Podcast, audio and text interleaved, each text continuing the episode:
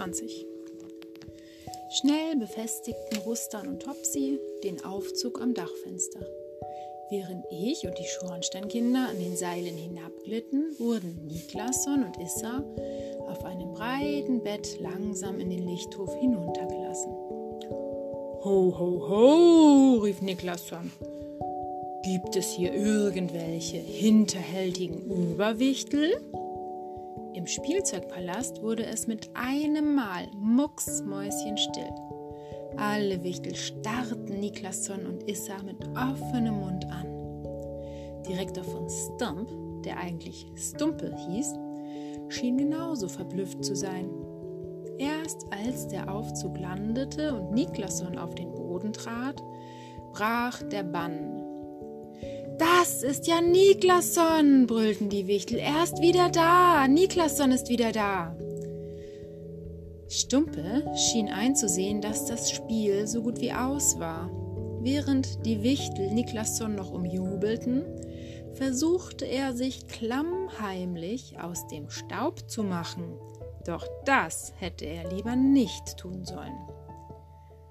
Hallo, mein Liebster, sagte Niklasson und packte ihn am Kragen. Wohin des Wegs? Stumpe hing jetzt zappelnd an Niklassons gewaltiger Faust. Freut mich, dass du wieder da bist, Chef, stotterte er. Ich äh, habe mich um alles gekümmert, während du fort warst. Niklasson nickte grimmig. Oh ja, das sehe ich, sagte er. Warum hast du keine Arbeitskleidung an? Stumpe sah an seinem feinen Anzug hinab. Äh, Arbeitskleidung, sagte er unsicher, aber immerhin bin ich doch Oberwichtel und. Jetzt nicht mehr, erklärte Niklasson. Du bist soeben zum obersten Rentierköttel-Schaufler ernannt worden. Und für so einen Job ist Arbeitskleidung viel praktischer.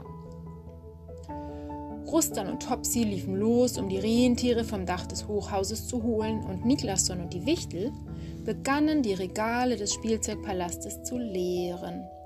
Alle Spielsachen, die Stumpe hatte verkaufen wollen, sollten in den Schlitten geladen werden.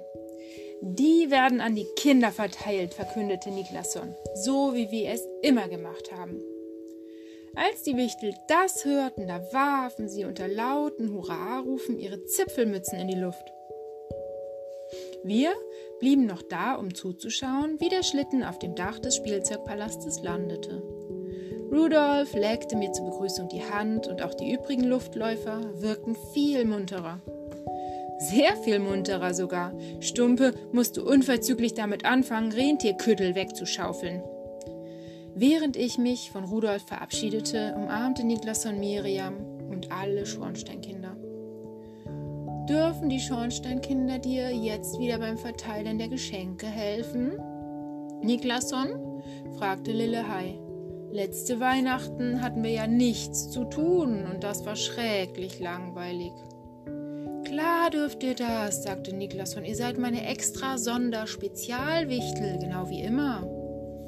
Die Schornsteinkinder jubelten, aber dann wurde Niklasson ernst. Ich möchte euch dafür danken, dass ihr an mich geglaubt habt, sagt er, als nicht einmal ich selber noch an mich glaubte. Miriam wischte sich eine Träne weg. Natürlich glaube ich an dich, Niklasson, sagte sie. Das habe ich getan, seit ich klein war.